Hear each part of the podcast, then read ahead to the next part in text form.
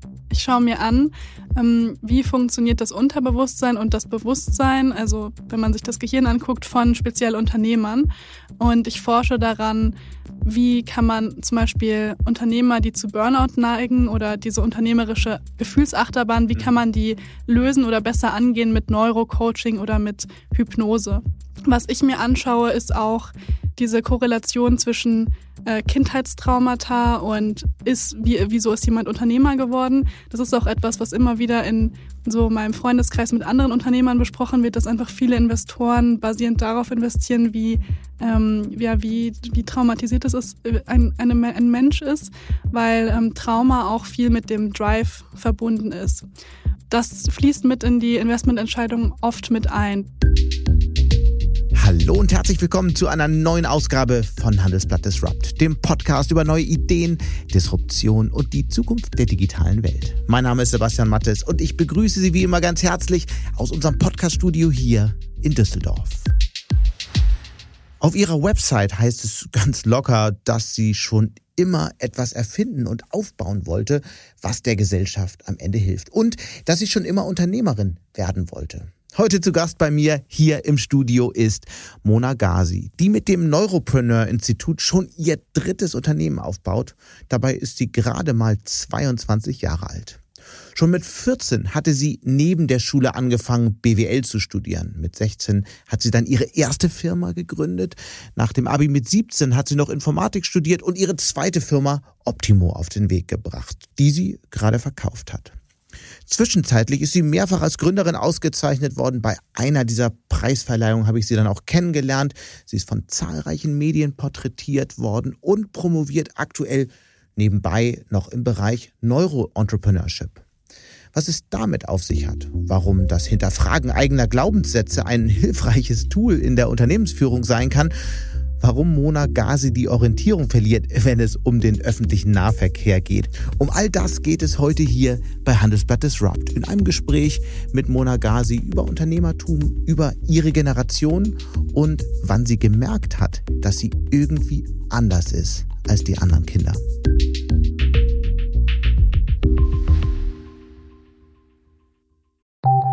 Nach einer kurzen Unterbrechung geht es gleich weiter. Bleiben Sie dran. Die Welt steht vor gewaltigen Herausforderungen. Zum einen die Energiewende voranzutreiben und gleichzeitig den Klimawandel einzudämmen. Und auch der Energieträger Wasserstoff gewinnt weltweit immer mehr an Bedeutung. Doch wie geht es weiter? Erfahren Sie mehr auf dem Handelsblatt Wasserstoffgipfel 2024 am 12. und 13. Juni in Essen.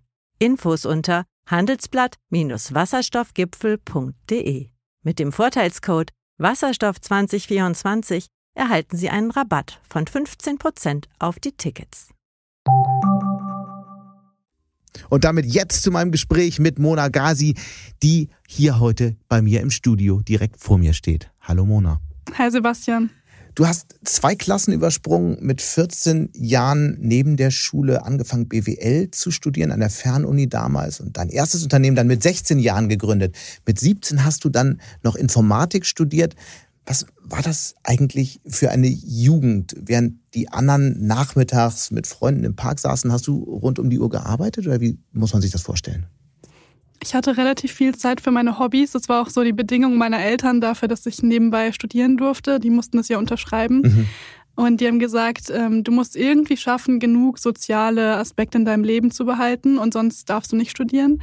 Das heißt, ich habe dann Basketball gespielt und ähm, hatte eigentlich immer mindestens zwei Tage die Woche so für Freunde einfach so und ich habe viel an Sonntagen gelernt, mhm. aber Samstag war schon immer für mich so ein Tag, der einfach komplett ohne Arbeit ähm, von mir verteidigt wird. Also Samstag ist einfach schon seit jetzt fast zehn Jahren der Tag, der immer einfach nur Freizeit ist. Aber äh, was, was sind dann in dem Fall Hobbys? War das BWL-Studium neben der Schule Hobby oder? Ja, schon, okay. schon. Ja, ich fand das total cool, weil ich so viel Mathe gelernt habe und mich hat Mathe fasziniert. Eigentlich wollte ich Physik studieren und ähm, ich habe dann aber überlegt, weil ich wollte immer Unternehmerin werden, was bringt mir mehr, Physik oder mhm. Wirtschaftswissenschaften? Dann habe ich mich für Wirtschaft entschieden und ähm, ich fand aber den Mathe-Aspekt daran cool und ich habe das gerne gelernt, deswegen, das war irgendwie schon ein Hobby. gleichzeitig auch Basketball. Ich habe viel Gitarre gespielt. Ich hatte damals so eine Band. Dann haben wir uns immer so einmal die Woche getroffen und so Lieder zusammen ausgedacht und ähm, ja, das, also das waren so meine Hobbys. Und was Musik für, und was für Freundinnen und Freunde hat man dann so, wenn man so einen äh, Lebenslauf schon mit 16 vorzuweisen hat? Sind das dann alles äh, hochbegabte Überflieger oder wie sieht das aus? Das hat sich bei mir ab dem Schülerstudium ein bisschen geändert. Also ich hatte eigentlich immer Freunde aus der Schule und dann durch das Schülerstudium habe ich plötzlich Freunde gehabt, die auch schon mit 14 angefangen haben zu studieren mhm. und die in ihren Klassen auch ähm, zu denen gehört haben, die schon etwas weiter waren und irgendwie den Stoff schneller verstanden haben. Das heißt, mein Freundeskreis hat sich so in so zwei Gruppen aufgeteilt und äh, mir wurde auch öfter mal gesagt, wenn ich dann von der Uni-Phase kam, dass ich irgendwie zu arrogant gewirkt habe, weil ich mit denen immer auf so einem sehr hohen intellektuellen Niveau gesprochen habe. Und ähm, ja, das war immer lustig, dann diese Kontraste zwischen den Freundesgruppen. Ja. Und äh, mit 14 hast du angefangen, BWL nebenher zu studieren. Was ich interessant fand in der Vorbereitung, als du aufs Gymnasium kamst, hattest du ja gar nicht nur die besten Noten. Was ist denn da mhm. passiert in der Zwischenzeit? Hm, meine Mutter hat irgendwann mal gesagt, Mona, ähm, entweder kannst du dich anstrengen und lernen und dann vielleicht hast du auch Spaß am Lernen und dann hast du halt gute Noten. Oder du machst halt weiter so und dann, ähm, ja, dann, also das kannst selbst entscheiden, so was am Ende wird. Und irgendwie hat mich das so rausgefordert. Also äh, meine Mutter hat mich da so, mein Ego, glaube ich, so ein bisschen äh, gekitzelt. Aber den Trick mal. musst du mir mal verraten, weil bei meinen Kindern klappt das noch nicht so richtig. okay, ich musste aber noch mal meine Mutter fragen, wie sie es genau formuliert hat. Aber die hat irgendwann so in der fünften Klasse, da hatte ich auch so öfter mal eine drei oder eine, ich glaube, eine vier hatte ich auch mal in Erdkunde oder so. Mhm. Da meinte sie so, ja, ich habe halt keine Zeit, dir das beizubringen. Entweder du musst dir das selber beibringen äh, und machst dann halt, hast dann gute Noten und das ist auch gut. Also Lehrer finden das toll und es ist auch später gut für eine Uni. Und ähm, wenn nicht, dann, dann bleibt es halt so. Und irgendwie hat sie das so provokant gesagt, dass ich mich so rausgefordert gefühlt habe. Was war denn der erste Moment, als klar wurde, die Mona, die ist ein bisschen anders als die anderen? Hm.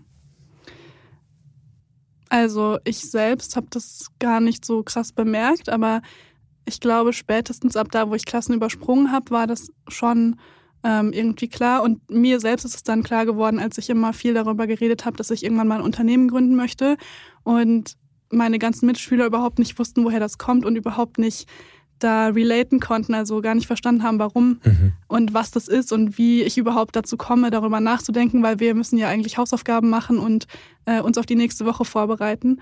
Ähm, ich glaube, da hat das so angefangen, dass ich überlegt habe, okay, vielleicht denke ich irgendwie anders, ähm, aber ich habe mir da nicht so viel bei gedacht. Woher kam es denn, dieser Wunsch, Unternehmerin zu werden?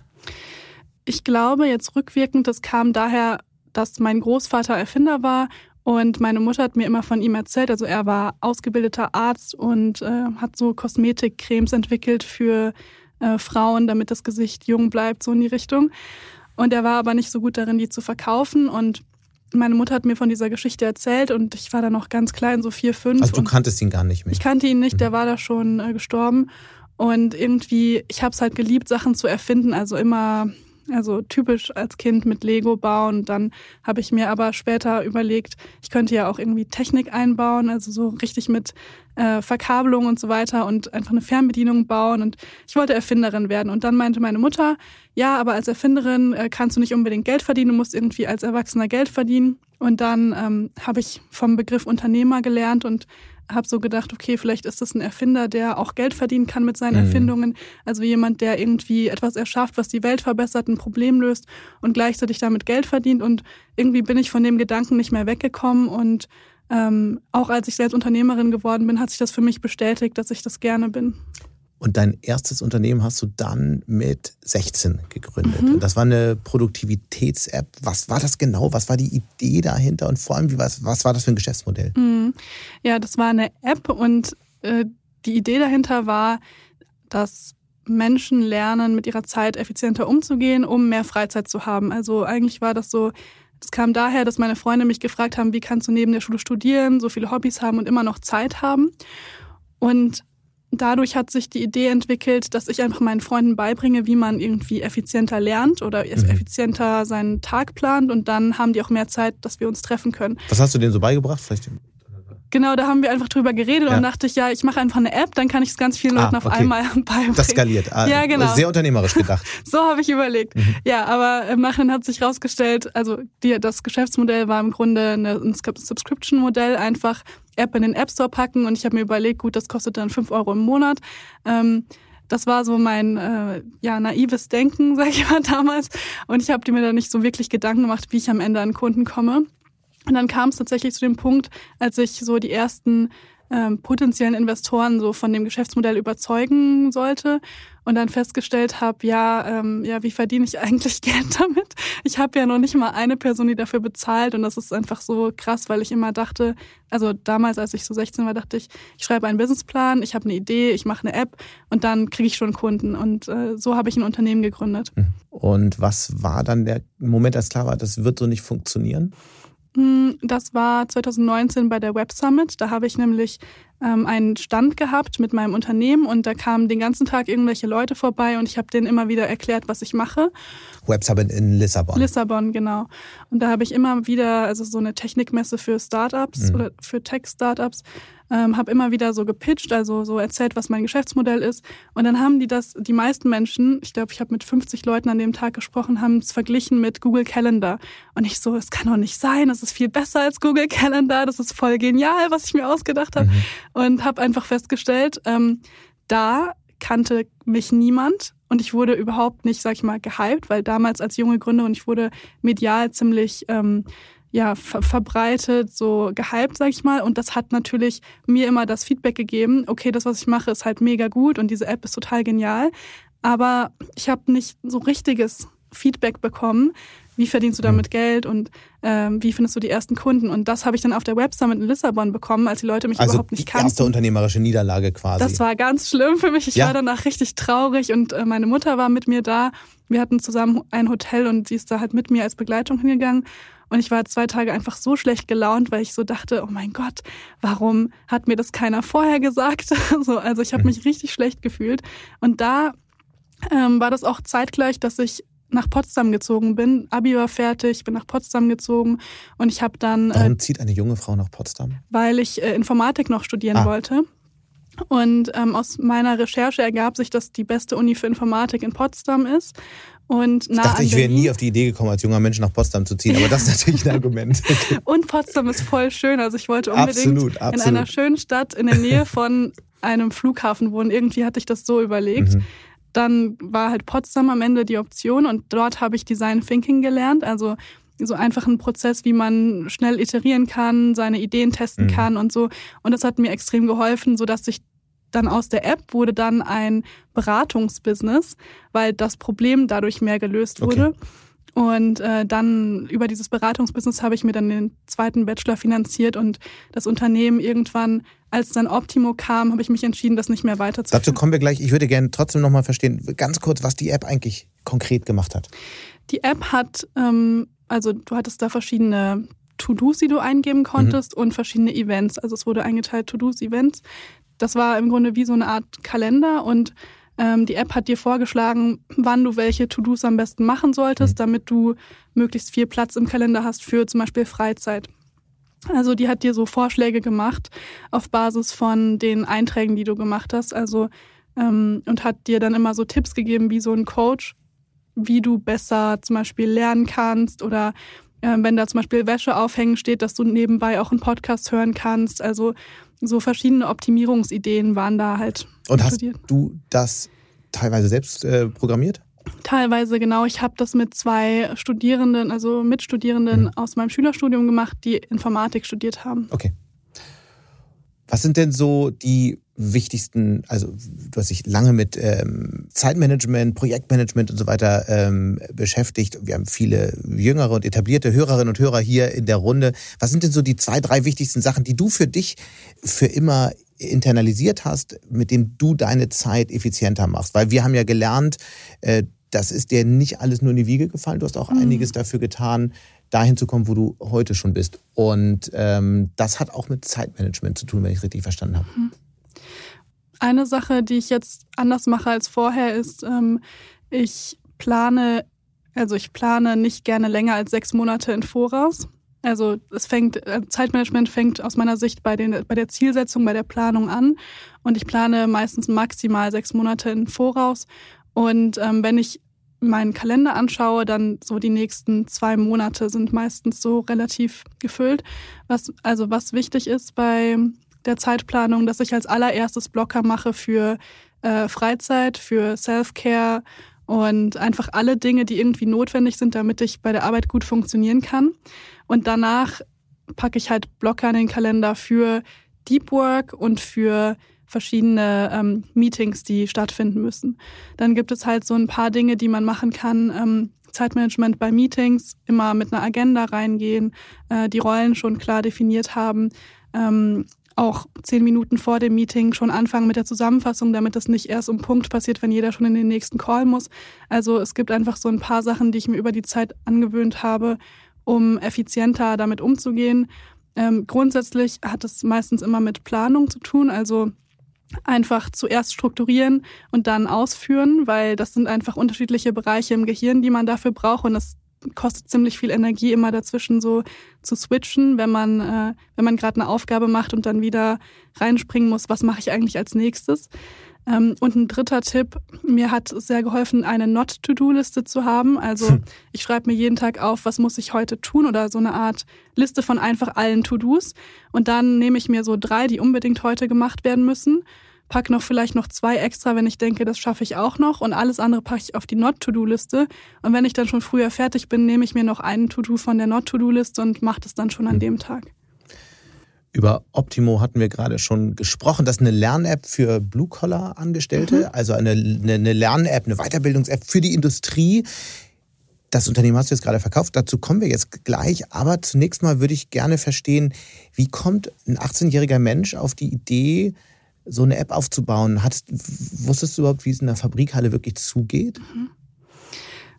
Wusste ich, wie es in der Fabrikhalle zugeht? Ja, weil ich mit 14 schon mal ein Praktikum gemacht habe, so ein Pflichtpraktikum aus der Schule. Und ich bin in Siegen aufgewachsen, da gibt es viele Industrieunternehmen. Da habe ich ein Praktikum gemacht in einem Stahlunternehmen und äh, habe mich da um die IT gekümmert, aber habe da richtig viel über die ähm, ja, Hallen, also den Shopfloor kennengelernt und wie das eigentlich funktioniert und wie die Prozesse funktionieren. Also es war mir bekannt und ich fand das schon immer spannend mit, also einfach generell Industrie 4.0, du hast die verschiedenen Maschinen, Roboter, Coboting, Menschen arbeiten mit Robotern und wie verändert sich das? Ich fand das sowieso schon spannend und äh, es ergab sich für mich so eine Möglichkeit, als ich 18 war, ähm, in Verbindung mit meinem Studium hatte ich die Möglichkeit, an einem Projekt teilzunehmen. Das ging über drei Monate, wie so eine Art ähm, Inkubator. Und das war in Kooperation mit großen Industrieunternehmen, mhm. Scheffler, Nestle, die Deutsche Bundesbank. Und die haben im Grunde mir und meinem Team vorgegeben, was für Probleme die haben. Und wir haben dann überlegt, was sind Probleme, mit denen wir uns, äh, wo wir das Gefühl haben, vielleicht können wir die lösen. Und das Problem des äh, Fachkräftemangels und Wissenstransfer von Mitarbeitern, die in Rente gehen, das hat uns so am meisten angesprochen. Und da haben wir festgestellt, da haben wir vielleicht äh, da können wir vielleicht zu beitragen mit unserer technischen Expertise und auch, da waren noch andere Leute im Team, die einfach andere Fähigkeiten noch hatten.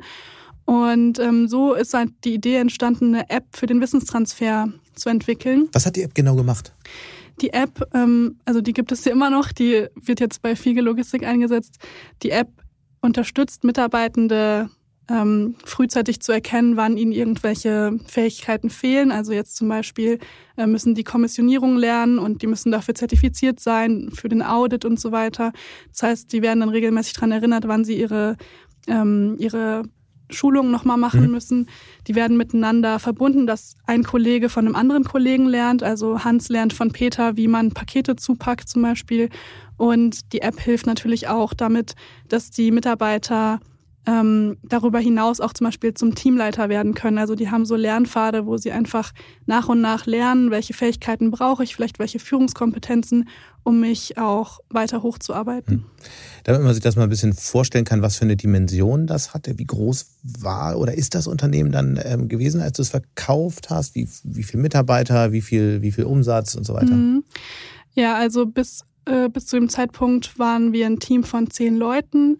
Ähm, Umsatz kann ich nicht drüber reden. Mhm. Ähm, genau, und wir haben das, also wir haben das dann gemeinsam oder ich muss noch mal, äh, sorry, ich muss noch mal dazu sagen, das Unternehmen wurde nicht verkauft, sondern die Software und die gesamte Dokumentation wurde verkauft. Also der Exit ist ein ähm, Asset Deal.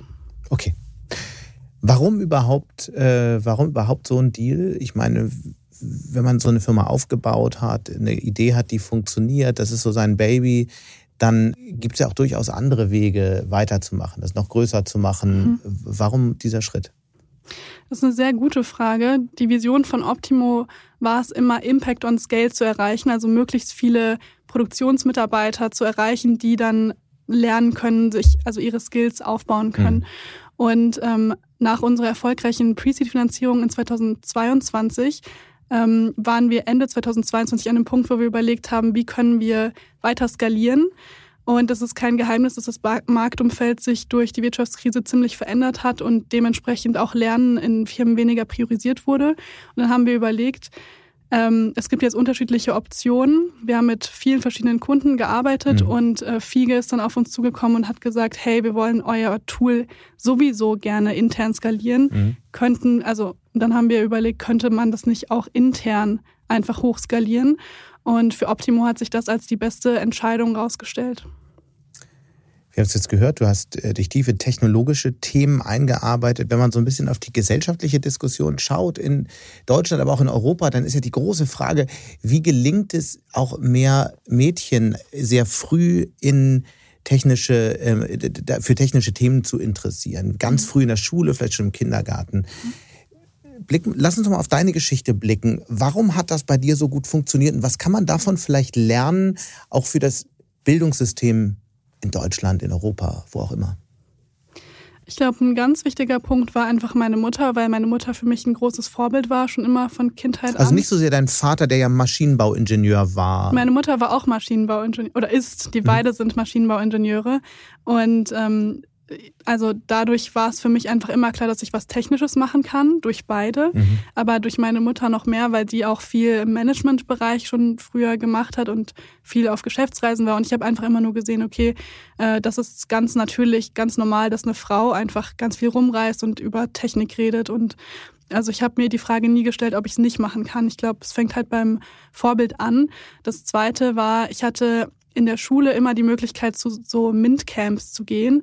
Und das hat mir extrem geholfen. Also da ähm, außerschulisch, aber von der Schule vorgeschlagen, einfach mitzumachen. Und darüber habe ich mich immer mehr dafür interessiert, einfach selbst Projekte auszuprobieren. Mhm. Und ähm, ein weiteres also ein weiteres vielleicht Erziehungskonzept meiner Mutter oder von meinen Eltern war, dass ich Geschenke schneller bekomme, wenn die was mit Bildung zu tun haben.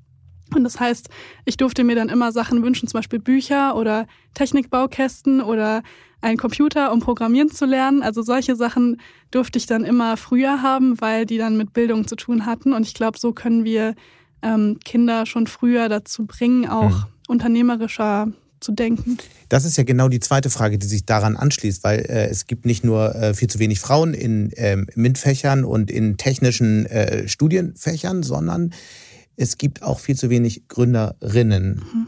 Wie lässt sich die Zahl von Gründerinnen steigern?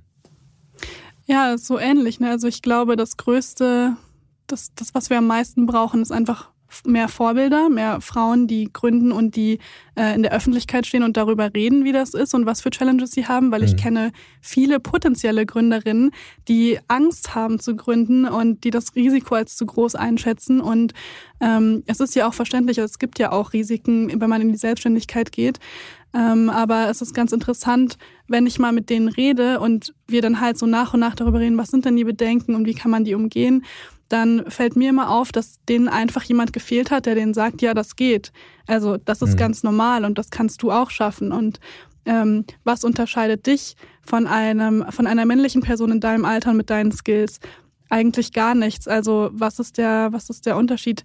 Und ich glaube, noch ein weiterer Grund ist, dass auch viel in den Medien verbreitet wird, dass es so schwierig ist, als Frau sich durchzusetzen in der Männerwelt oder so. Mir zum Beispiel ist das ganz wenig passiert. Also ich glaube, ich wurde bisher immer recht ernst genommen und ähm, denke schon, dass ich da eine Glaubwürdigkeit habe, wenn ich in Meetings bin mit verschiedenen Stakeholdern. Also ich kann diese ganzen Vorurteile ähm, von anderen Gründerinnen nachempfinden, aber mir selbst ist es nie wirklich passiert und deswegen möchte ich auch einfach andere ermutigen, das selbst mal auszuprobieren mhm. und dann wahrzunehmen, wie das für die ist. Jetzt hast du dein äh, zweites Unternehmen verkauft. Wir haben so ein bisschen äh, verstanden, äh, warum. Bist du jetzt Millionärin geworden dadurch? Nee, noch nicht. Willst du Millionärin werden? Hm, ich, ich weiß, es ist nicht mein Ziel, Millionärin zu werden, aber ich. Aber du wehrst dich auch nicht. Ich wehre mich nicht dagegen. Nee, ich glaube, dass ich mit Geld einen großen Hebel habe in der mhm. Gesellschaft mhm. oder in der Wirtschaft und das möchte ich auch gerne haben. Mhm. Und ich glaube, dass ich das für viele coole Projekte einsetzen könnte. Deswegen, ja, würde ich mich schon darüber freuen. Unternehmen verkauft. Äh, wir haben viel über Erfolge gesprochen, über deinen wirklich bemerkenswerten Weg bis hierhin. Ähm, was wir ja in Deutschland ungern tun, wir sprechen ungern über Fehler, über Niederlagen.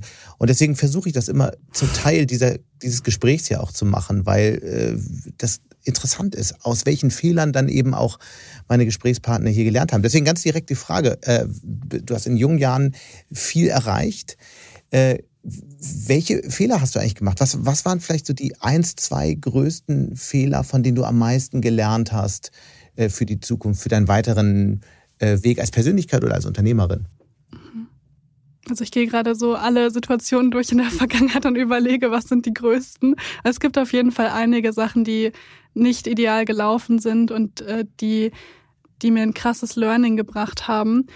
Ähm, ich denke, ja, wobei sind das Fehler? Also es gab mal eine Situation mit einer Mitarbeiterin, da habe ich ihr zu viel Verantwortung übertragen mhm. ähm, für einen Kunden und sie hat was äh, an Kunden kommuniziert, was eigentlich nicht hätte kommuniziert werden dürfen und ähm, da habe ich aus Leadership-Sicht einen Fehler gemacht, wie ich, wie ich sie geführt habe und wie, wie viel Verantwortung ich ihr übergeben habe.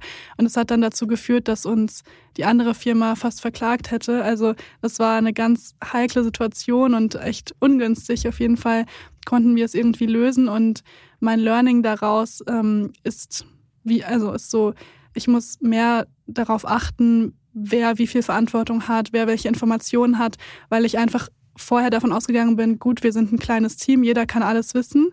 Ähm, aber das macht nicht immer so viel Sinn. Mhm. Gibt es irgendwas, was du überhaupt nicht kannst bei all den Begabungen? Ja, ich komme immer noch nicht mit ÖPNV klar und mit Orientierung und Google Maps. Ich weiß nicht warum, wirklich nicht. Aber es passiert mir so oft, dass ich im Zug sitze und irgendwie zu weit fahre oder zu früh ausgestiegen bin oder, also ich weiß nicht, woran das liegt, wirklich nicht. Selbst wenn ich fliege, passiert das manchmal und ich muss mich immer so sehr konzentrieren. Aber wie kann man zu weit fliegen? Nee, zu weit fliegen nicht, aber ich nehme dann das falsche Gate und dann okay. stellen die fest, dass ich gar nicht auf der Liste bin von, von den Fluggästen und irgendwie, ja, ich ich kann es mir nicht richtig erklären. Wenn wir jetzt mal, ähm, hast du viel Zeit gewonnen durch, die, durch den Verkauf, musst dich nicht mehr operativ um das Unternehmen kümmern. Du machst jetzt gerade einen Doktor in Neuro-Entrepreneurship, habe ich gelesen. Was kann man sich denn darunter vorstellen? Ja, ich schaue mir an, ähm, wie funktioniert das Unterbewusstsein und das Bewusstsein, also wenn man sich das Gehirn anguckt, von speziell Unternehmern. Und ich forsche daran, ähm, wie kann man zum Beispiel Unternehmer, die zu Burnout neigen oder diese unternehmerische Gefühlsachterbahn, wie mhm. kann man die lösen oder besser angehen mit Neurocoaching oder mit Hypnose? Wollen wir einmal kurz vorher nochmal einsteigen? Wie, wie, inwiefern sind denn, weil das wird ja seit vielen Jahren erforscht, immer die Frage, gibt es eigentlich sowas wie ein Unternehmergehen, das man feststellen kann? Inwiefern sind denn die Gehirne von Unternehmerinnen und Unternehmern anders? Also es gibt da einige Studien zu, dass ähm, also knapp 70 Prozent der Unternehmer neurodivers sind. Das heißt, dass sie ähm, irgendwelche, ähm, ja, sind das schon Krankheiten? Also so sowas haben wie zum Beispiel ähm, ADHS oder mhm. ähm, eine Leserechtschreibschwäche. Also einfach irgendeine, irgend so, sag ich mal, einen kleinen Defekt. Was ist bei dir? Das ist die Orientierung im ÖPNV. Wahrscheinlich ja. ist es das, ja. ja. Wahrscheinlich. Ähm, zum Beispiel Hochbegabung, also so, solche mhm. verschiedenen Dinge zählen dazu. Und ähm, es gibt einfach, also es gibt dazu Studien, dass erstmal diese 70 Prozent eh schon neurodivers sind. Und dann ist es auch interessant zu sehen, dass, ähm, also der Grund dafür ist anscheinend, dass diese Menschen sich nicht so sehr wohl damit fühlen, ähm, wenn sie sich anpassen müssen, weil sie immer irgendwie extra behandelt werden müssen. Also ähm, so eine Art, es ist fast wie so eine Art geistige Behinderung, also in Anführungszeichen. Und ähm, da fühlen sich die meisten eher wohler, ihr eigener Chef zu sein und sich selbst die Regeln auszudenken. Das ist jetzt laut Research so. Ähm, was ich mir anschaue, ist auch diese Korrelation zwischen äh, Kindheitstraumata und ist, wie, wieso ist jemand Unternehmer geworden. Das ist auch etwas, was immer wieder in so meinem Freundeskreis mit anderen Unternehmern besprochen wird, dass einfach viele Investoren basierend darauf investieren, wie ähm, ja, wie, wie traumatisiert es ist, äh, ein, eine, ein Mensch ist, weil ähm, Trauma auch viel mit dem Drive verbunden ist. Und ähm, echt, die gucken, wie, wie kaputt jemand in der Kindheit, äh, wie kaputt die Kindheit waren und geben dann mehr Geld oder? Ähm, das fließt mit in die Investmententscheidung oft mit ein. Das ist nicht bei allen Investoren so, aber das, äh, das sind so die typischen Gespräche, die halt so am Lagerfeuer ähm, besprochen werden, die aber nicht unbedingt öffentlich sind und ja. an denen vielleicht auch noch nicht so viel geforscht wurde, weil das sind einfach Sachen, die darüber spricht man so zwischendurch, aber mhm. die sind nicht wirklich bekannt. Ähm, und das ist natürlich nicht immer so, aber es ist schon auffällig, dass, ähm, dass einfach bei manchen Unternehmern der Drive extrem hoch ist und dann ist halt die Frage, woher kommt das? Und oft kommt es halt aus der Kindheit und dieses Gefühl, etwas beweisen zu müssen. Und das habe ich bei mir auch. Erzähl mal, das, das wäre jetzt so meine nächste Frage. In, in welchen dieser äh, Ergebnisse erkennst du dich selbst wieder? Also seit der Verkauf von Optimo feststand, habe ich mich viel mit mir selbst beschäftigt und nochmal so reflektiert, ähm, woher kam überhaupt dieser Drive, auch so Fundraising, man kann daran scheitern, eine GmbH gründen, man, die kann auch am Ende insolvent sein, wie, woher kam das eigentlich? Und mir ist aufgefallen, dass auch viel ähm, neben dem Impact, also neben dem, dass ich einfach gerne etwas aufbaue, kam auch daher, dass ich mir selbst und anderen Menschen so beweisen wollte, dass ich gut genug bin. Also ich habe richtig gemerkt, wie ich innerlich eigentlich so einen Glaubenssatz habe, ich bin nicht gut genug, wenn ich nicht extrem also herausragende Leistungen bringe. Und äh, das haben ziemlich viele Unternehmer und bei mir, ähm, also ich habe das dann nach und nach gelöst über ähm, Hypno-Coaching und Neuro-Coaching und einfach viel am Selbstwert gearbeitet. Aber da überhaupt erstmal drauf zu kommen, dass das ähm, ein Grund ist, weshalb ich bestimmte Dinge so mache, wie ich sie mhm. mache, das war schon eine sehr interessante Erkenntnis. Lass uns nochmal auf deine Doktorarbeit zurückkommen. Was ist genau der Untersuchungsgegenstand? Mm, also ich schaue mir an ähm, Unternehmer, die zu also zu Burnout neigen, also die sich oft überarbeiten, so typische Workaholics, ähm, vor und nach einer Neurocoaching-Session. Und da schaue ich mir an, äh, was verändert sich im Unterbewusstsein. Und ähm, ich bin noch nicht so weit mit der Studie, also ich mhm. mache das erst in ein paar Monaten, aber Ziel ist es, das entweder mit einem MRT nachweisen zu können, dass halt bestimmte Areale im Gehirn ähm, anders angesprochen werden oder, ähm, oder das über eine Messung von einer Apple Watch zum Beispiel mhm. zu machen und dann halt festzustellen, dass die Person nachher zum Beispiel sich äh, in stressigen Situationen ruhiger fühlt. Neurocoaching hat es mehrfach angesprochen. Erklär doch mal kurz, was das Konzept ist, was es beinhaltet, mhm. wo das vielleicht auch schon angewendet wird. Ja. Hat ähm, nicht jeder gehört. Genau, also Neurocoaching ist ähm, aus meiner Sicht eine Mischung aus NLP, neurolinguistischer Programmierung und Hypnose und, ähm, das musst du auch mal erklären. Genau, und Hypnose zum Beispiel wird auch viel im, ähm, in der Zahn, Zahnmedizin angewandt, äh, bei Schmerztherapie. Ja. Das ist, glaube ich, so einer der häufigsten Cases, die man kennt. Oder zum Beispiel zur Raucherentwöhnung, dafür kennen viele Leute Hypnose. Oder bei Operationen. Also genau. das werden ja wirklich, äh, der Körper wird aufgeschnitten bei hypnotisierten Menschen. Also es ist ja wirklich, mhm. findet statt. Ähm, in Frankreich wird das recht viel eingesetzt, habe ich kürzlich in der Studie gelesen. Stadtnarkose. Ich finde das super spannend. Also wie das funktioniert, dass die Menschen in einen anderen Bewusstseinszustand kommen mhm. und dadurch bestimmte Dinge weniger wahrnehmen, aber andere wieder mehr wahrnehmen. Und in der neurolinguistischen Programmierung, das kann man sich vorstellen. Das war das NLP, ne? Genau, NLP, wie so eine Art Tool, dass man mit bestimmten Fragen dann ähm, sozusagen umprogrammiert. Also es ist, ich stelle mir es immer so vor, man, äh, man macht so den Kopf auf und dann hat man da das Bewusstsein und im Bewusstsein ist eigentlich so alles, was wir gelernt haben. Mhm. Und im Unterbewusstsein sind halt so wirklich so Sachen wie wie atme ich, wie wann blinzle ich, ähm, wie laufe ich. Also diese ganzen Habits, die eigentlich schon in uns eingraviert sind, sind alle im Unterbewusstsein. Und ähm, bestimmte Denkmuster sind da halt auch. Und wir müssen, oder was halt NLP und dieses Neurocoaching macht, ist, man geht direkt ins Unterbewusstsein, stellt da Fragen, programmiert da die Glaubenssätze um. Zum Beispiel dieses ähm, Ich bin nicht gut genug wird bei mir getriggert, wenn ich ähm, eine E-Mail verschicke, aber jemand drei Wochen nicht darauf antwortet, oder aber das war mir, das war mir voll wichtig, dass ich da eine Antwort drauf bekomme. Dann ähm, kann man halt im Unterbewusstsein nachgucken, ah, okay, welche Emotionen kommt da hoch und ähm, mit welcher Emotion können wir das vielleicht austauschen, dass das nächste Mal, wenn eine E-Mail ähm, nicht beantwortet wird, was, was ist dann die Geschichte, die ich mir erzähle. Und das findet im hypnotisierten Zustand genau. statt. Genau. Mhm. Ganz wichtig zu sagen, hypnotisierter Zustand heißt nicht, dass die Person sich nicht erinnern kann oder komplett weg ist. Die kann auch noch alles kontrollieren in einer normalen mhm. Trance. Ähm, man ist da einfach nur so in so einem Alpha-Zustand, also die, der Frequenzbereich der Gehirnwellen ändert sich. Jetzt, wo wir reden, sind wir in so einer Beta-Frequenz und dann in Trance ist man in so einer Alpha-Frequenz.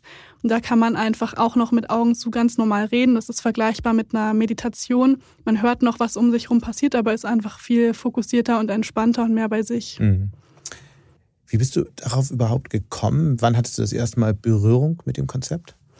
Ähm, das erste Mal, als ich so angefangen habe zu studieren, also so mit 14, 15 tatsächlich, weil ich da luzides Träumen gemacht habe, um ähm, Sachen effizienter zu lernen. Was ist denn luzides Träumen? Ja, luzides Träumen ist, wenn man sich selbst in einen hypnotischen Zustand versetzen kann, ähm, wenn man sich an seinen Traum erinnert und den aktiv steuern kann. Also während man träumt, ist man wach und kann den Traum steuern. Also ich kann mir dann vorstellen, dass ich irgendwas anders mache im Traum. Und ich habe das genutzt. wie funktioniert, also wie macht man das?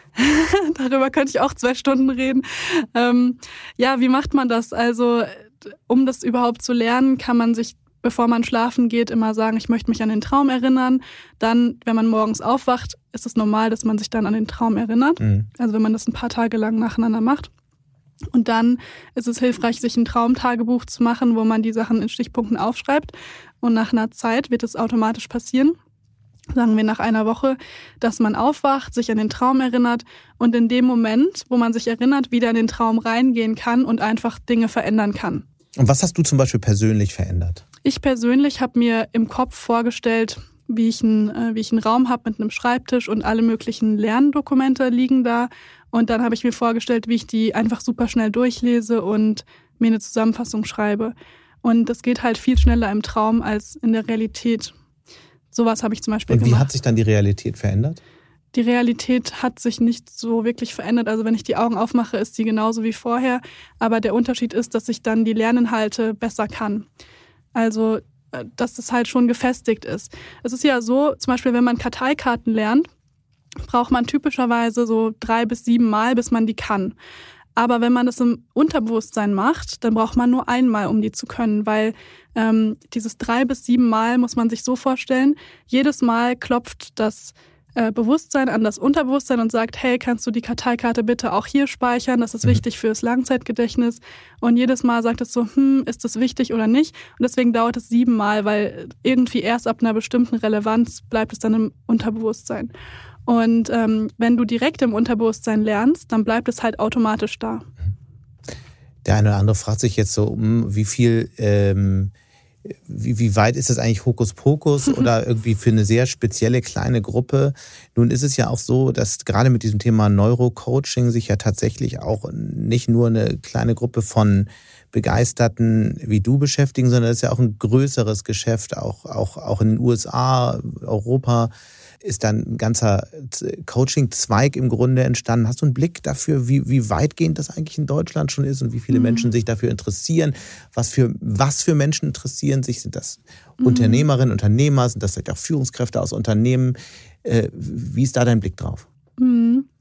Ja, bisher nehme ich ähm, Neurocoaching am meisten wahr, dass es wirklich bei Unternehmern passiert, weil die halt aktiv danach suchen. Also ähm, oft habe ich jetzt festgestellt, dass Menschen zu mir kommen, die waren irgendwie lange bei einer Therapie oder bei äh, einem anderen Coach und wollten aber noch tiefer gehen und dann sind sie zu Neurocoaching gekommen.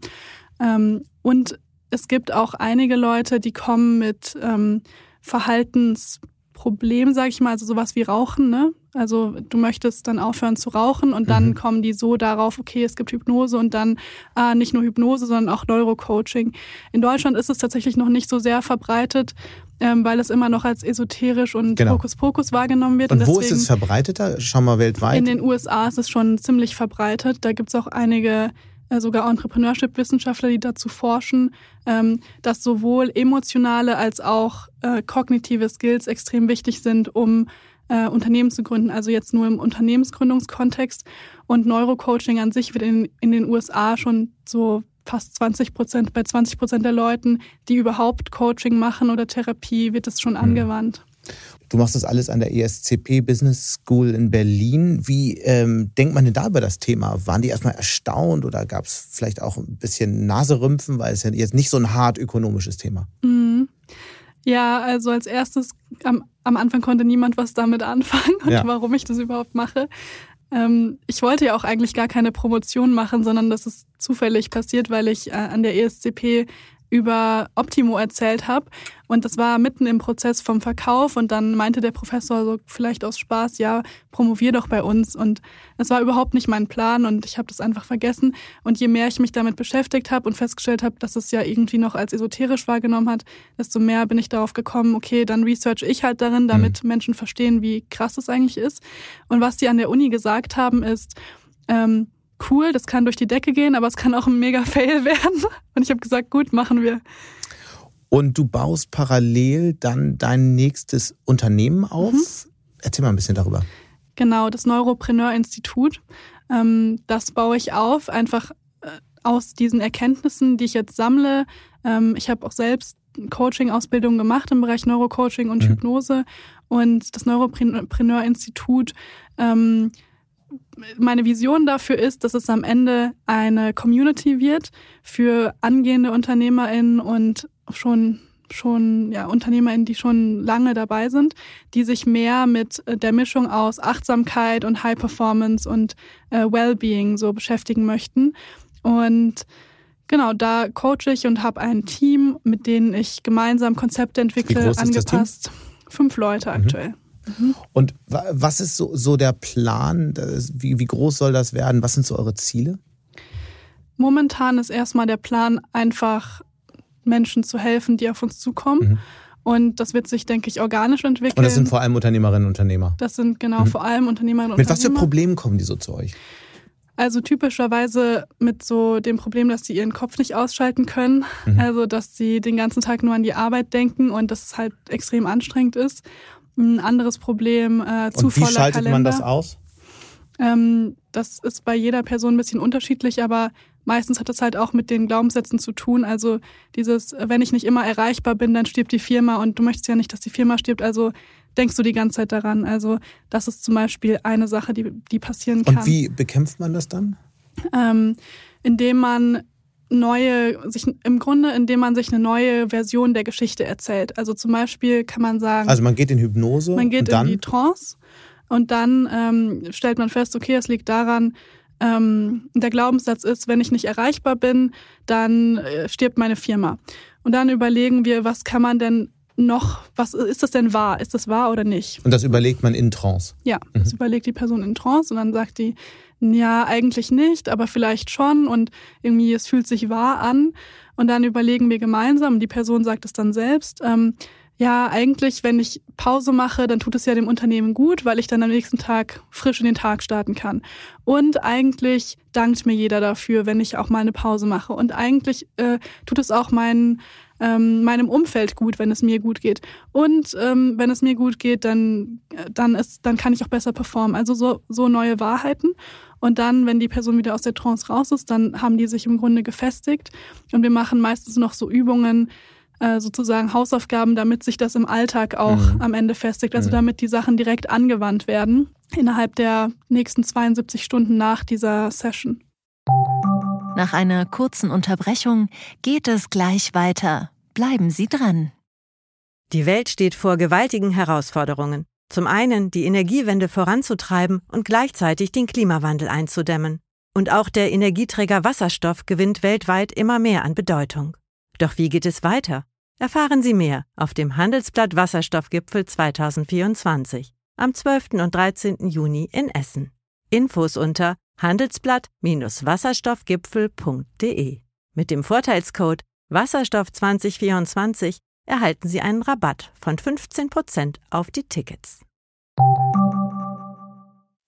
Burnout ist ja auch eins der ganz großen Themen bei Unternehmerinnen, bei Unternehmern, aber eben auch bei Führungskräften quer durch die Wirtschaft. Da würde mich mal dein Blick interessieren. Ich habe nun schon einige tragische Fälle miterleben dürfen, sogar nicht nur Burnout, sondern auch, auch Menschen, die in regelrechte Angstzustände verfallen mhm. sind von heute auf morgen.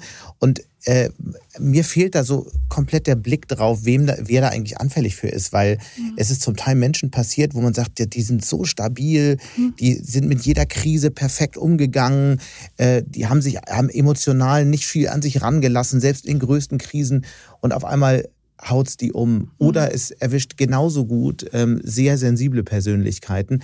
Also was ist sozusagen der rote Faden? Weil einfach nur zu viel, mhm. das kann ja nicht die Antwort sein, weil zu viel, guckt mal quer durch die Wirtschaft, machen eigentlich die meisten Führungskräfte. Mhm. Wo fängt zu viel an, gefährlich zu werden? Wenn zu viel nicht mehr mit der eigenen Identität matcht. Also Burnout ist also schwer so richtig zu verallgemeinern, aber einer der Hauptgründe ist, ähm, wenn mein authentisches Ich nicht mehr zu dem passt, was ich nach außen darstelle. Mhm. Und zusätzlich halt extrem viele Sachen passieren. Also, also viel, das ist eigentlich bei allen, das zieht sich immer durch, ne? Aber warum es dann plötzlich bei einem, der richtig gefestigt wird, überschwappt, liegt dann daran, äh, wenn die Person sich so fühlt, als würde sie nach außen etwas versprechen oder ähm, etwas sein, was sie eigentlich nicht ist. Also so eine Art Disbalance von, äh, wer bin ich eigentlich? Aber das ist natürlich eine sehr weitgehende Frage. Und wenn wir jetzt mal äh, raus auf die Straße gehen, mal rumfragen, bei all den klugen Leuten, die hier so rumlaufen, äh, dann bin ich mir nicht so sicher, ob der Prozentsatz sonderlich groß ist von Menschen, die das eigentlich wissen, die eine Antwort auf diese Frage halten. Mhm.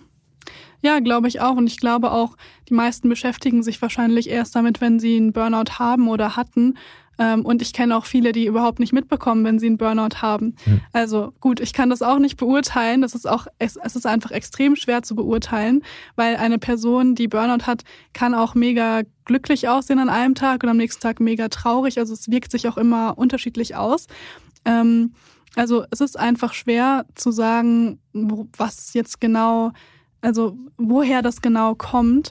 Ähm, was ich nur festgestellt habe auf Basis von Research und von befreundeten Unternehmern, dass es einfach oft ähm, so ein Zusammenspiel aus sowohl privaten als auch geschäftlichen mhm. Dingen ist.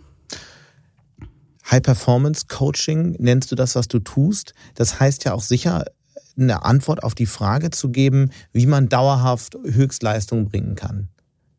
Die Menschen fragen sich das sicher, was muss ich eigentlich dafür? Es gibt ja die, weil meine Beobachtung ist, es ist natürlich nicht leicht, äh, eine tolle Karriere oder ein tolles Unternehmen aufzubauen. Es ist aber noch viel schwerer, viele, viele Jahre mhm. auf diesem Top-Level zu bleiben. Was unterscheidet die Menschen, die das können, von denen, die das eben nicht hinkriegen? Wie machst du das denn? Ich habe ganz unterschiedliche Strategien. Also ich mache verhältnismäßig gute Ausgleichsmechanismen es ist aber nicht nur irgendwie, ich mache Sport, ich fahre Fahrrad, ich mache verhältnismäßig viel Musik. Also habe so ein ganz mhm. anderes Feld, das sozusagen sehr stark im Kontrast steht, was eigentlich gar nichts zu tun hat mit meinem Alltag. Und die Menschen, mit denen ich das tue, die haben mit meinem Alltag überhaupt nichts zu tun und denen ist das total egal, was im Alltag gerade bei mir los ist, sondern mhm. ich gehe dann sozusagen in eine andere Sphäre über und ähm, das ist so das ultimative Abschalten. Weil die, die Menschen, mit denen ich Musik mache, jedenfalls im Moment, sind alle viel besser als mhm. ich und ich kann irgendwie froh sein, dass ich da mitsitzen äh, und mitmachen darf. Cool. Und äh, ich habe da gar keine Chance mehr, darüber nachzudenken. Aber ich, klar, das ist natürlich äh, das Wie Thema. Wie schaffst du es, dieses High-Performance-Level auf Dauer auszuhalten?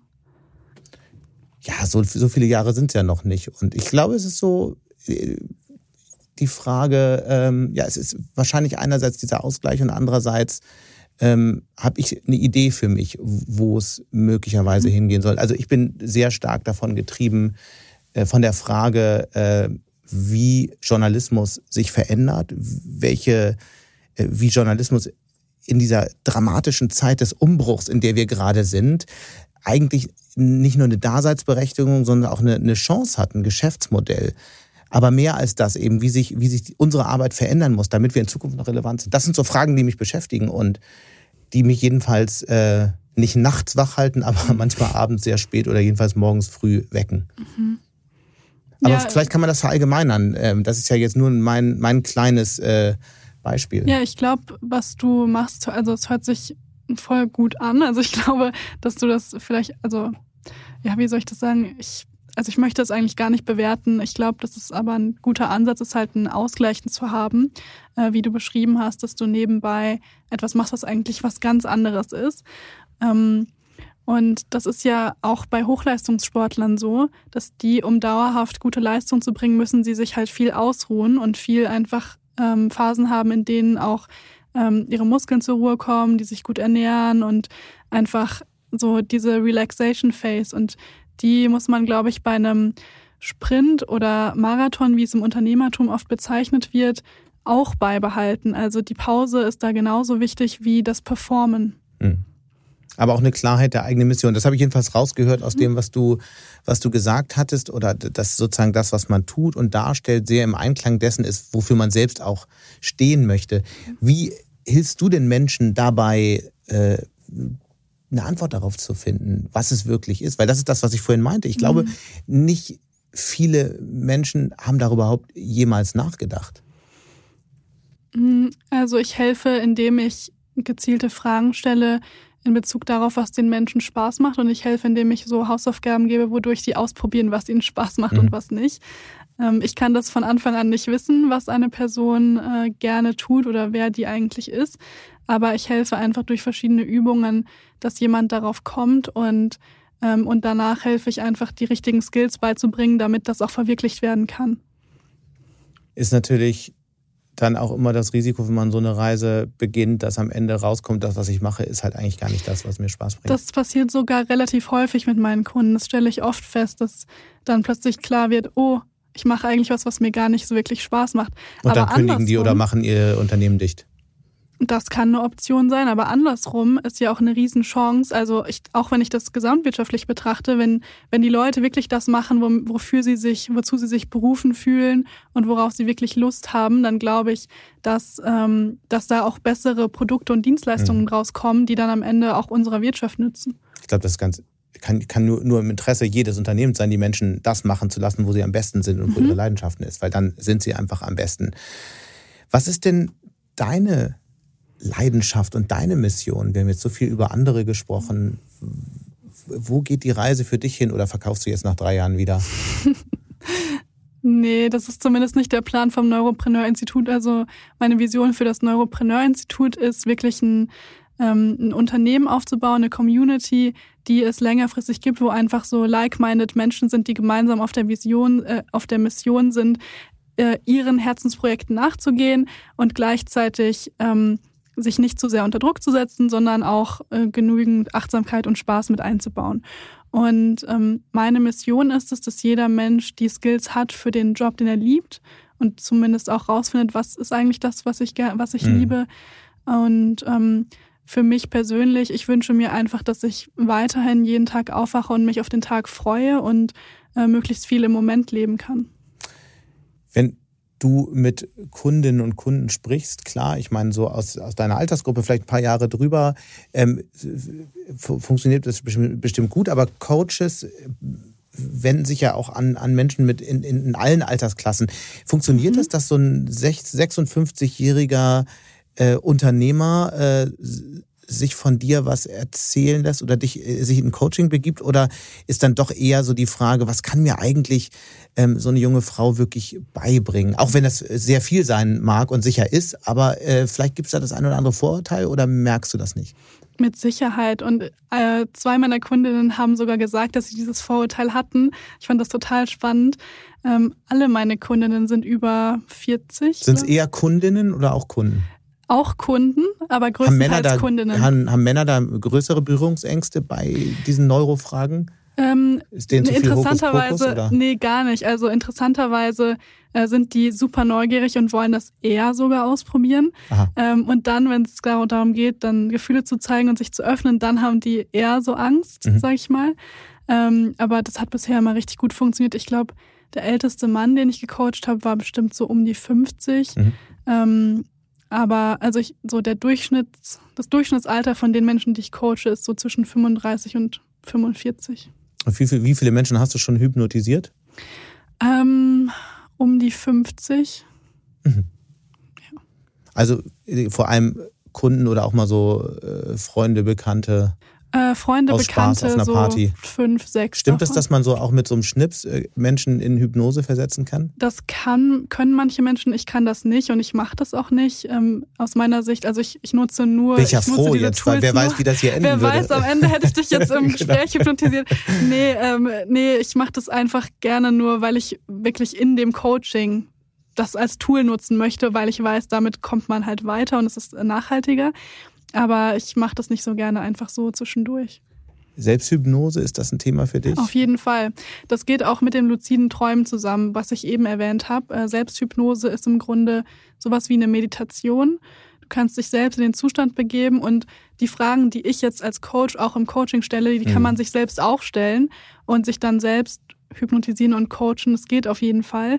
Ähm, Das, was für mich immer daran schwierig ist, ich kann mir nicht gleichzeitig Sachen aufschreiben also nicht gleichzeitig die Frage stellen und beantworten. Das finde ich immer super schwierig bei der Selbsthypnose. Aber sonst geht es auf jeden Fall. Hypnose ja noch nicht so sehr, aber Meditation ist ja so eins der ganz großen Megathemen, jedenfalls in den USA. Und äh, viele von den ähm, Top-CEOs sprechen darüber, dass sie jeden Tag meditieren. Ähm, es gibt Apps, die mit, mit vielen hundert Millionen äh, bewertet sind. Es kommen immer neue Apps raus mit tollen, interessanten Konzepten von unterschiedlichen Zen-Mastern und, und ehemaligen Mönchen und so. Äh, du kennst die sicher alle. Beim Thema Hypnose, und das hat mich ehrlich gesagt gewundert, ist das nie so richtig losgegangen. Warum eigentlich? Ist das einfach so viel kleiner, das Thema? Ich glaube, das liegt daran, dass Hypnose als sehr esoterisch wahrgenommen wird, vor allem in Deutschland. Ähm, Dass es einfach, dass die meisten Menschen das Bild im Kopf haben, was du eben gesagt hast. Äh, Einer schnipst und die Person ist weg. Ähm, Und das ist einfach nicht die Wahrheit davon oder das, was man, äh, was, was das Potenzial dahinter Mhm. ist.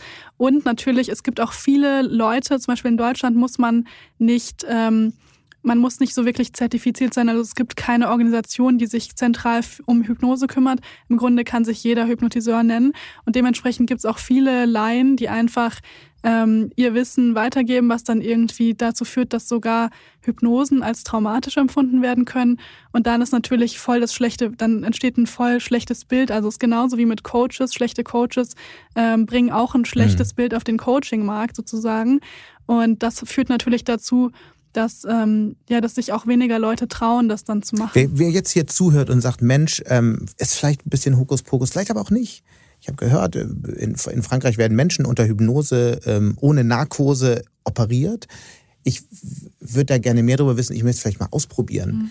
Was ist denn eigentlich so ein typischer Weg? Weil ich habe es ja gerade gesagt, über Meditation, das ist ganz leicht. Es Mhm. gibt diese ganz vielen Apps, die einen da ranführen und bei denen man wirklich leidlich gut lernen kann. Wie wäre so ein typischer Einstieg? Ein typischer Einstieg ist ein Beratungsgespräch bei einem Hypnotiseur in der Nähe. Das Wichtigste ist, dass man ähm, sich wohlfühlt bei der Person, die einen hypnotisiert oder die einen coacht, weil 80 Prozent des Erfolgs einer Hypnose hängt von der Person ab, also von der Beziehung. Aber man braucht man immer eine Mission. Bei Mindfulness, bei Meditation ist es ja so, man da, sagt da einfach, gehe ich jetzt drauf ein, genau. So, also nee, sorry. genau.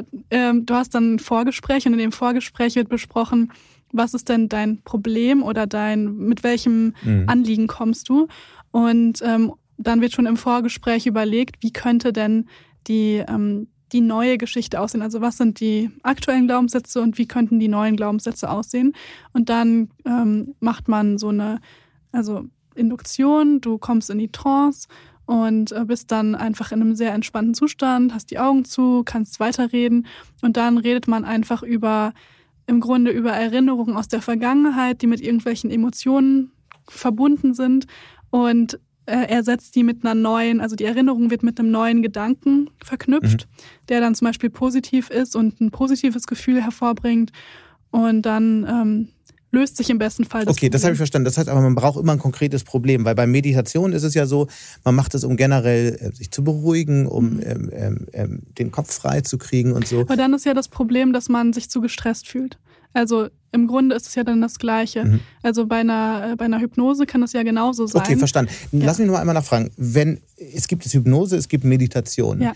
Für wen ist eigentlich was geeignet? Äh, wie, wie setzt du das ein? Weil beides ist ja, wie wir wissen, bei vielen äh, wichtigen Köpfen in den USA, in der Wirtschaft, in, in den großen Unternehmen, ein riesiges Thema. Mhm. Meditation setze ich gerne ein, um ähm, mein Nervensystem zu beruhigen, also einfach mich entspannt zu fühlen und manchmal auch, um äh, wichtige Fragen durchzugehen, wo ich eine Entscheidung treffen muss im Unternehmen zum Beispiel. Aber man soll ja gerade nicht denken beim Meditieren, dachte ich. Ja, aber ich nutze das ganz gerne. Ich mag den Zustand total gerne. Ich nutze das, also du hast ja gefragt, wie nutze mhm. ich Meditation? Mhm. Ich nutze das gerne, um so ein Brainstorming mit mir selbst zu haben. Ähm, ja, und auch um mein Nervensystem zu beruhigen, also einfach um ein bisschen runterzufahren, mhm. auch über die Atmung und so weiter. Und eine Hypnose nutze ich gerne gezielt, um an Sachen zu arbeiten, wo mir auffällt, oh, das ist ein Muster, was sich bei mir irgendwie durchzieht. Zum Beispiel momentan habe ich das Muster festgestellt, dass ich, ähm, wenn ich etwas poste bei Social Media und das äh, läuft super gut, dann traue ich mich danach nicht mehr zu posten, weil ich irgendwie mit mir selbst konkurriere und so denke, oh, jetzt muss ich wieder so gut sein. Das ist zum Beispiel eine Sache und da werde ich jetzt demnächst wieder eine Hypnose zu machen, also selbst in Anspruch nehmen. Ähm, oder ich überlege gerade, ob ich sogar selbst mache, ähm, weil ich einfach ich möchte das Thema lösen. Ich möchte wieder regelmäßiger posten. Wir können doch ewig weiter darüber sprechen. Unsere Zeit ist fast am Ende. Ich würde aber trotzdem gerne noch auf ein ähm, Thema kommen, was, wo dich viele vielleicht das erste Mal wahrgenommen haben. Du warst, glaube ich, im vergangenen Jahr auf dem Spiegelcover. Mhm. Und es ging um letztlich die Arbeitsmoral äh, deiner Generation und der Titel lautete, wir machen uns mit Arbeit nicht mehr kaputt, irgendwie so sinngemäß so. ich habe mich gefragt, wir haben uns kurz vorher auf einer Preisverleihung kennengelernt, wo wir beide einen Preis bekommen haben. Und ich habe mich gefragt, als ich das gesehen habe, ich kannte deinen Lebenslauf so ein bisschen, du bist doch eigentlich das Gegenbeispiel dafür. Du hast immer wahnsinnig viel gemacht. Du hast dich zwar nicht kaputt gemacht, aber äh, du hast unglaublich viel in kurzer Zeit äh, gearbeitet und erreicht. Und die, die, die Kritik, und das war ja so ein bisschen der Subtext in diesem, in diesem Artikel, war auch generell verlieren die Deutschen möglicherweise so ein bisschen die Arbeitsmoral. Wie passt denn das zusammen?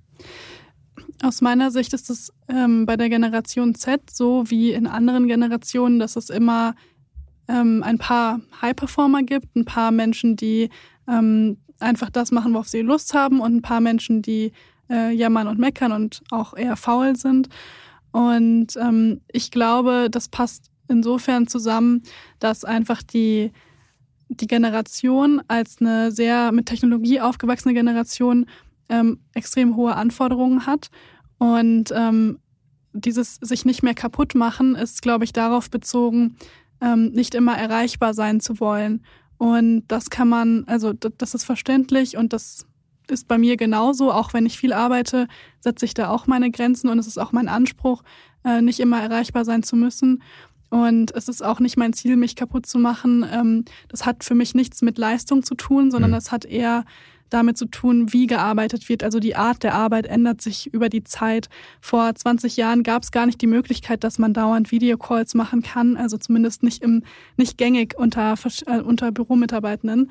Und äh, und dadurch, dass es sich jetzt geändert hat, ähm, ändern sich auch natürlich die Anforderungen von den Mitarbeitenden. Und man muss dazu auch sagen, wir werden ja auch viel länger arbeiten als jetzt ältere Generationen. Und dann ist es aus meiner Sicht auch gerechtfertigt zu sagen, dann möchte ich halt jetzt etwas weniger oder entspannter arbeiten, damit ich auch länger durchhalten mhm. kann. Ist es absolut. Aber bei dir ist es ja nun nicht so, dass du sonderlich entspannt arbeitest. Also neben der Schule noch ein BWL-Studium. Du bist ja nicht so ein tolles Beispiel dafür. Dachte ich einfach, als ich den Spiegeltitel gesehen habe. Ja, also es überrascht mich auch manchmal, dass ich, äh, dass ich dafür sprechen darf. Ja. Ist es denn eigentlich eine Generation, die Pläne macht? Ja, auf jeden Fall. Also viele meiner Freunde, also gleichaltrigen Freunde, ähm, planen auch jetzt schon äh, irgendwie, wie sie, äh, also die planen eher so in Richtung, wie bauen sie ihre Investments auf, wann, wann können sie vielleicht ein Haus kaufen. Also es ist ja viel schwieriger heute ähm, überhaupt ein Haus oder eine Wohnung zu kaufen als jetzt noch vor 20, 30 Jahren. Mhm. Ähm, ja, geplant wird schon. Ähm, ich glaube, da hat sich jetzt, da ist jetzt im Generationenvergleich nicht so ein großer Unterschied. Ähm, was sich vielleicht eher verändert, ist das Mindset. Also ich glaube, meine Generation denkt noch unternehmerischer und mehr in Richtung Selbstverwirklichung. Wir wissen ja, dass die Generation sehr auf den Purpose der Unternehmen Wert legt mhm. und das sehr, sehr kritisch nachfragt. Was ich noch nicht so verstanden habe, ist es eigentlich ähm, eine Generation, die sehr genau auch verstanden hat, was ihr eigener Purpose ist? Also wie ist das so? Nein, ganz einfache Antwort nein. Es gibt einfach so viele Möglichkeiten, mehr denn je. Und es also, ich wollte es deswegen bewusst deswegen, vorsichtig formulieren. Ja, ja. Das ist eine Beobachtung, die ich gemacht habe. Nee, das stimmt, das stimmt. Und das liegt an den Möglichkeiten? Es liegt an den Möglichkeiten. Es liegt daran, ähm, also einerseits, man kann alles machen. Das heißt, ich, also wenn ich einen Job anfange, also ich spreche jetzt nicht für mich, aber so als Beispiel, wenn ich einen Job anfange, ähm, dann gibt es ja vielleicht noch einen besseren Job irgendwo. Also diese FOMO, Fear of Missing Out, ist halt so krass. Mhm. Also das stelle ich immer wieder bei der ähm, bei der Generation fest. Ähm, weil es einfach so viele Möglichkeiten gibt. Es ist ja, man ist ja nicht mehr beschränkt auf, ich arbeite in dem Unternehmen, was innerhalb von einem Radius von 20 Kilometern ist, sondern ich arbeite irgendwo, wo ich Lust habe. Von mir aus, ich kann, ich kann in Bali arbeiten, wenn ich möchte. Ich kann in Deutschland wohnen.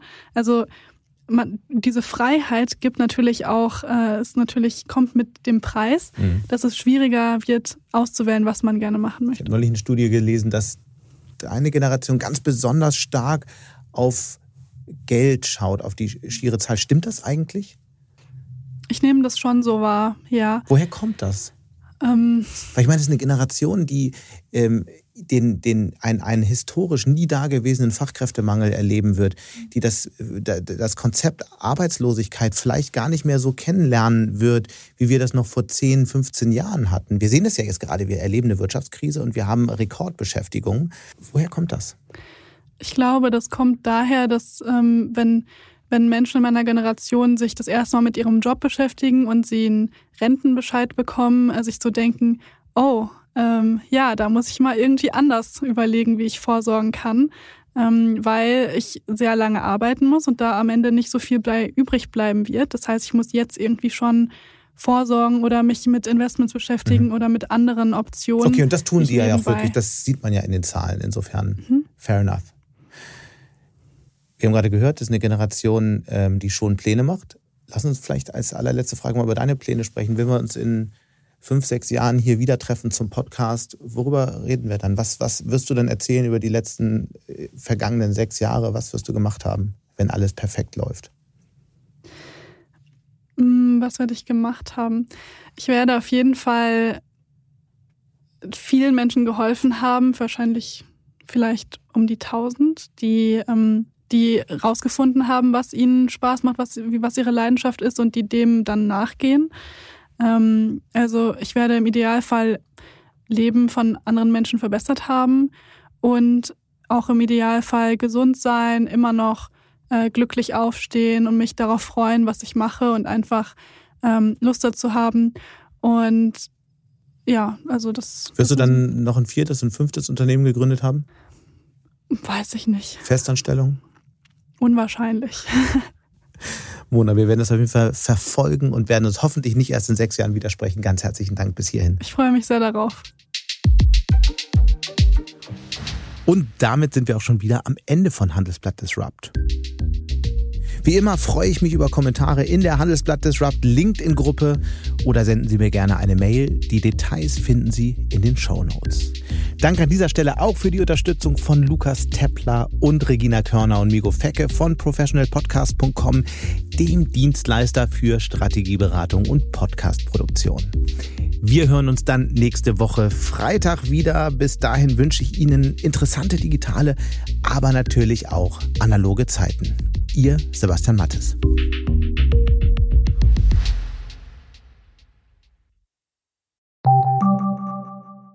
Wie geht es weiter mit der Europäischen Union?